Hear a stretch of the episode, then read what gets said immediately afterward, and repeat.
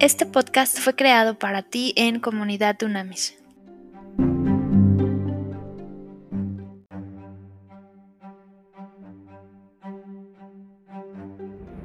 Trascendente día, líderes de verdad. Fíjense bien, vamos a ver Hebreos 10:23. En Hebreos 10:23 dice, mantengámonos firmes y sin fluctuar la esperanza que profesamos, porque fiel es el que prometió. Qué maravilla palabra. Vamos a ver otra poderosísima en Juan 16:33. Fíjense bien. En Juan 16:33 dice lo siguiente. Dice, estas cosas les he hablado para que en mí tengan paz. En el mundo tendrán aflicción, pero confíen porque yo he vencido al mundo. ¡Wow! Entonces, fíjate bien, una mujer y un hombre que somos líderes de verdad, siempre tenemos esperanzas, siempre tenemos esperanza. Un líder de verdad obviamente nunca pierde la esperanza. Entonces es muy importante, o sea, la fragilidad humana, que somos humanos, acuérdate, o sea, no, no, somos humanos, o sea, no, no, no, eh, el disfraz que tenemos de la carne, el disfraz del cuerpo, nos lleva obviamente a caer en un montón de, muchas veces, caer, resbalarnos, equivocarnos, cometer errores, en fin. Y entonces, muchas de estas veces perdemos la esperanza, es así de sencillo. Muchas veces como líderes, con el tamaño de responsabilidades que tenemos, con que tanta gente eh, depende directa o indirectamente de nosotros, muchas de esas veces los retos los vemos tan grandes como si fueran olas gigantes de un tsunami y obviamente estamos claros para poder perder la esperanza. No somos de fierro, no somos de palo.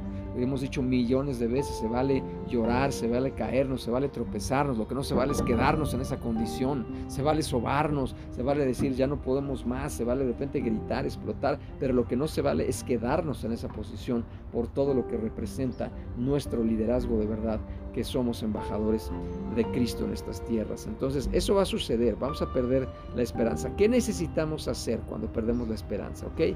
Lo que necesitamos hacer es juntarnos con personas de fe, lo hemos dicho muchas veces, hay que pedir prestada fe. Hay momentos en la vida que la única manera en que vamos a sobrevivir es pedir prestada fe, no dinero, pedir prestada fe. Y hay gente que tiene tan fuerte fe que son gigantes espirituales que temporalmente, ojo, eh, temporalmente podemos pedir prestada fe y nosotros también podemos prestar fe, pero solo temporalmente porque si no se genera codependencia y es un error garrafal. Garrafal, los líderes tradicionales, los capataces, los jefes, todo el tiempo están buscando codepender de personas y eso nosotros no hacemos. Nunca somos, generamos relaciones de codependencia, al contrario, generamos los líderes de verdad relaciones de dependencia absoluta, 100% de Dios, ¿ok? E interdependientes entre nosotros, pero 100% dependientes de la gracia, el favor y la misericordia de Dios. Cuando caigamos en desesperanza, ¿qué debemos hacer? Número uno, reunirnos, platicar, juntarnos con hermanos, con hermanas que tengan, que sean gigantes espirituales. Y ya verás que en una plática es importantísimo que podamos obtener fe de parte de estas personas. Número dos, que tenemos que hacer? Orar, orar. Los líderes de verdad oramos, los líderes de verdad creemos en el poder de la oración y tenemos millones de testimonios que confirman que la oración del justo es poderosa y nosotros somos justos, recuerda. Y número tres, número uno es reunirte, congregarte con hermanas, hermanos que te ayuden a levantarte en términos de fe. Número dos, orar. Y número tres es, obviamente, profundizar, estudiar la palabra preciosa, sagrada y santa de Dios que va a ser sanidad. Dice claramente en la palabra que la palabra de Dios es sanidad para nuestros huesos.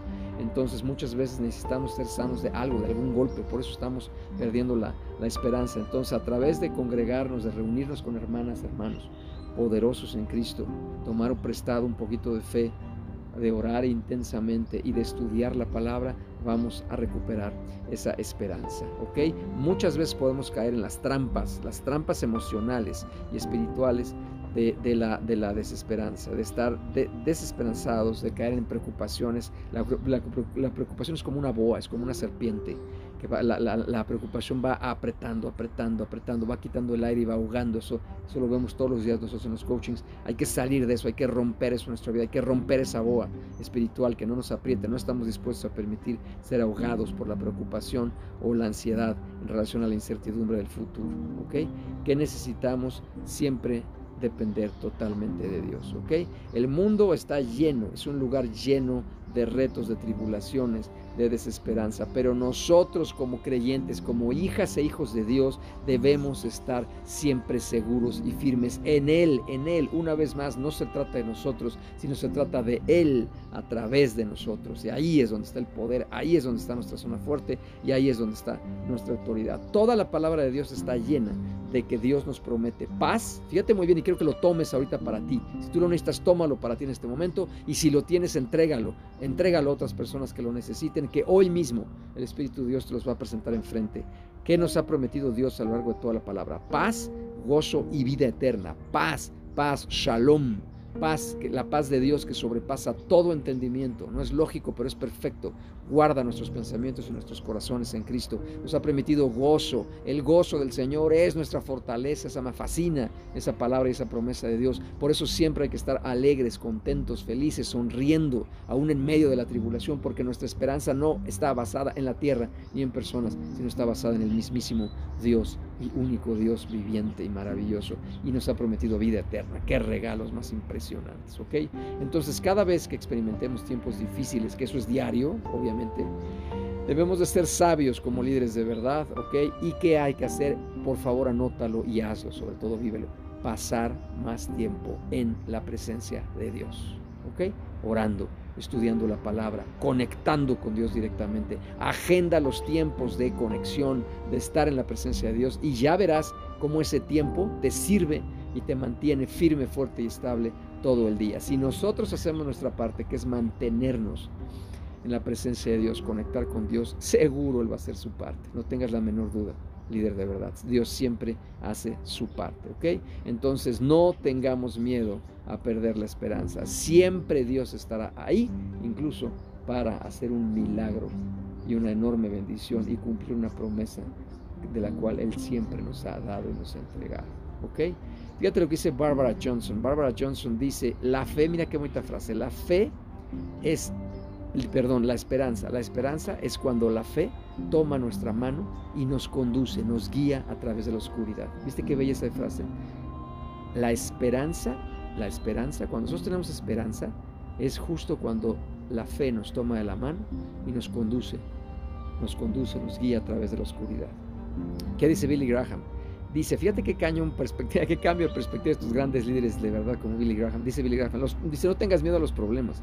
Los problemas, los retos, los desafíos, ¿ok? Son justamente el momento en donde vamos a experimentar una nueva y fresca visión de parte de Dios, una nueva perspectiva de Dios que nos da para poder vivir nuestras vidas, ¿ok? ¿Y qué nos va a llevar a eso? A experimentar una mayor medida de fe, de fe, de paz, y de esperanza. ¡Wow! ¡Qué manera de ver! Quítate los anteojos negativos y ponte los anteojos positivos. Cada vez, dice Billy Graham, que tenemos un problema, un reto, un desafío que no podemos alcanzar, estamos exactamente en la oportunidad de experimentar de una nueva forma a Dios y a Dios nunca nos lo vamos a acabar. Los que llevamos mucho tiempo amando a una persona, como es mi caso, con Claudia y yo llevamos años, más de 37 años, ser los mejores amigos, 27 de relación y 22 ya de matrimonio me impacta y me impresiona cómo no dejo de conocer las profundidades que tiene Claudia.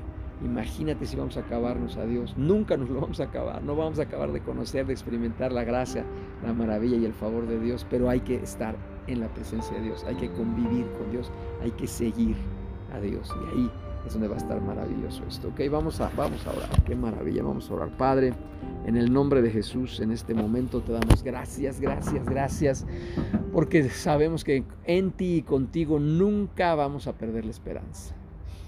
Te pedimos, Señor, que siempre, siempre cuando la vida se ponga dura, difícil, muy problemática, sabemos que siempre tú nos vas a acercar personas fuertes, firmes y estables para poder obtener prestada un poquito de fe y de ahí salir adelante.